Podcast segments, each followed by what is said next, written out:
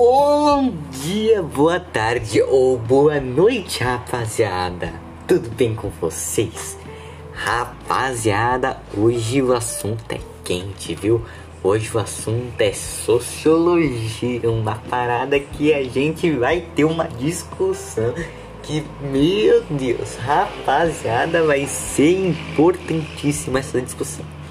Vamos lá, a gente vai seguir, eu vou seguir os critérios, né? As perguntas que o professor ele disponibilizou no Conexão Digital, a plataforma do SESI, pra gente ter uma noção do que a gente vai fazer, né?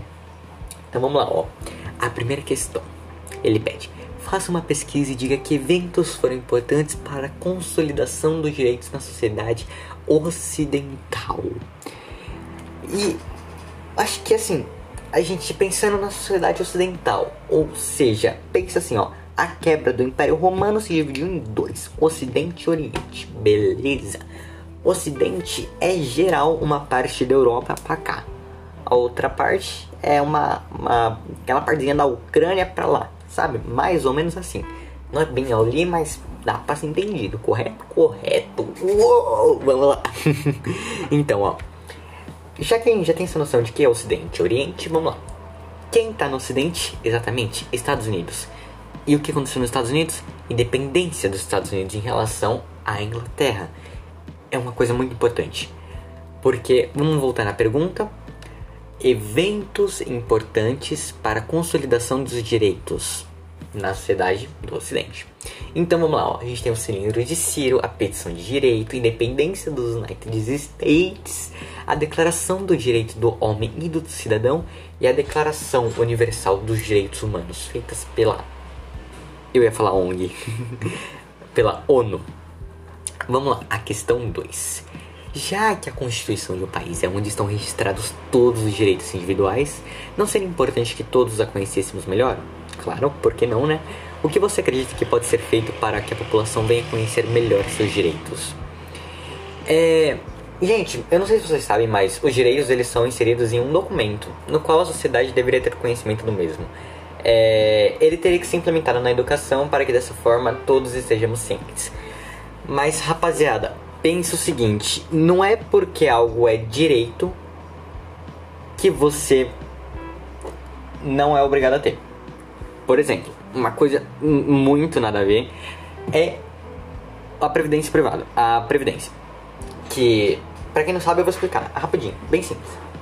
Temos aqui o lápis. O lápis ele trabalha a vida toda dele Trabalhou, trabalhou duro, duro, duro. Trabalhou durante seus 50 anos. Chegou na idade dele se aposentar. Ele vai receber um salário do governo. Beleza, né? Como um boa campeão, você conseguiu. Porém, vem o apontador. E o apontador, uma parte do salário do apontador sai daqui para pagar o o lápis, a aposentadoria do lápis. E isso vai acontecendo, é um ciclo vicioso, um ciclo onde quem está trabalhando agora vai pagar a aposentadoria de quem já trabalhou. E você não tem escolha se você não quiser dar essa parte pro governo para ele pagar o lápis. Você não pode ter escolha de pegar, cuidar do seu próprio dinheiro para ter essa noção. Então, tome cuidado. Nem todo direito, nem todo direito é um benefício.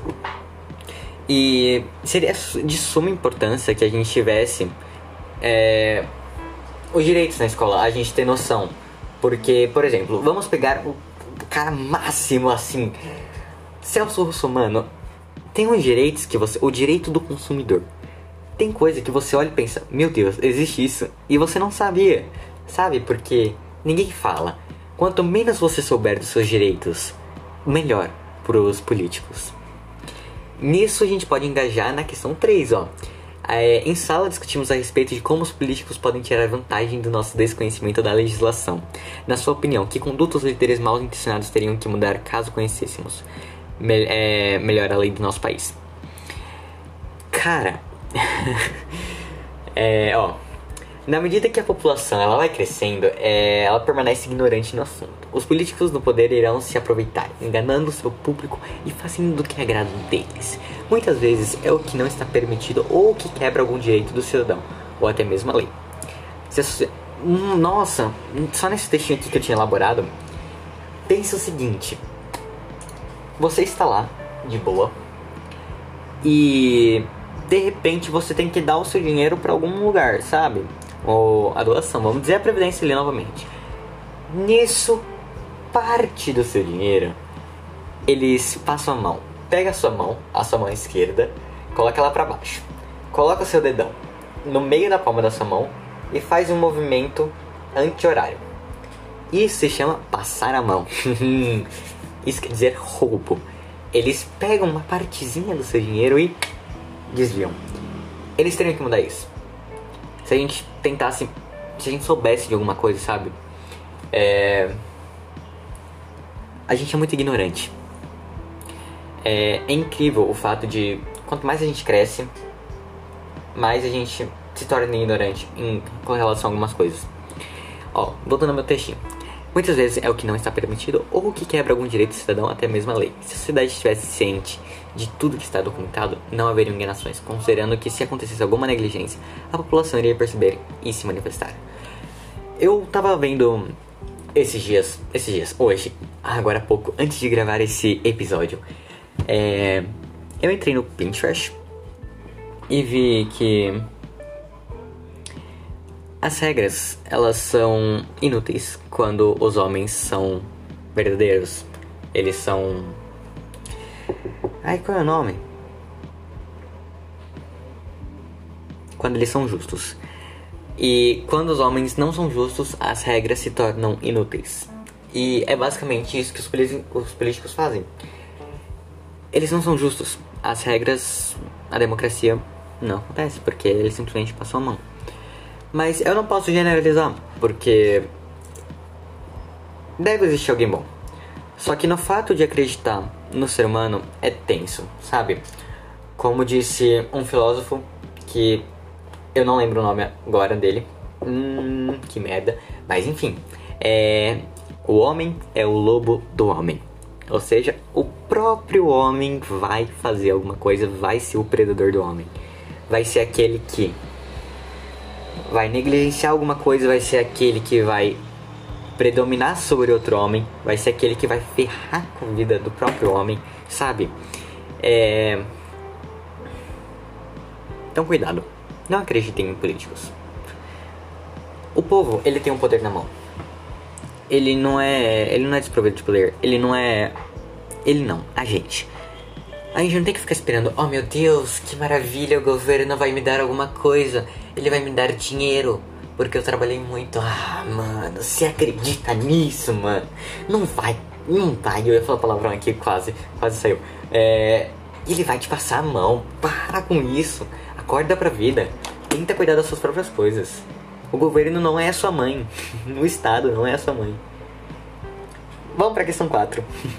Muitas das leis que são criadas em nosso país não acrescentam nada de novo que já existam. É, isso daqui é absurdo. Tem uma lei, tinha, tinha uma lei em São Paulo. Foi revogada acho que ano passado, início do ano passado. Ainda bem, porque ela falava que em São Paulo não poderiam ter chaminés de cor preta. Um, não faz sentido. Em São Paulo mal tem casa com chaminé. Dois, que, que tem a ver o preto? A chaminé é baixa. Nenhum avião vai passar ali. Não faz o menor sentido. E você levaria uma multa por causa disso. Um negócio que não tem nada a ver, sabe? É inútil. Tem umas leis que os caras criam só por criar, só por falar, pô, criei lei lá. E é isso. É um negócio ridículo. Quem cria lei são os vereadores. O. Ah, o, o legislativo. É, falei vereadores, mas enfim. É, o legislativo. E muitas vezes eles só estão ali pra encher linguiça, tá ligado? É um salário absurdo que eles ganham. Eles criam umas leis muito pouca bosta. Um negócio que você olha e pensa: Mano, sério, pra quê? Não faz sentido, porque você tá fazendo isso, tá gastando dinheiro à toa. Um negócio que você poderia estar melhorando ali e você tá só gastando. Político é uma desgraça. Eles não fazem nada para melhorar. Eles só querem ficar recebendo do governo, recebendo do, do povo.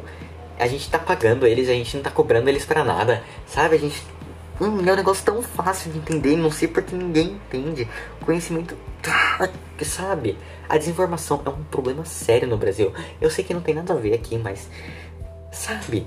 Você olha e pensa, é tão simples o caminho, é só isso e isso. Por que se desvirtuar? Não tem porquê, é um negócio inútil que você olha e pensa, sério? Sério, mano, sério?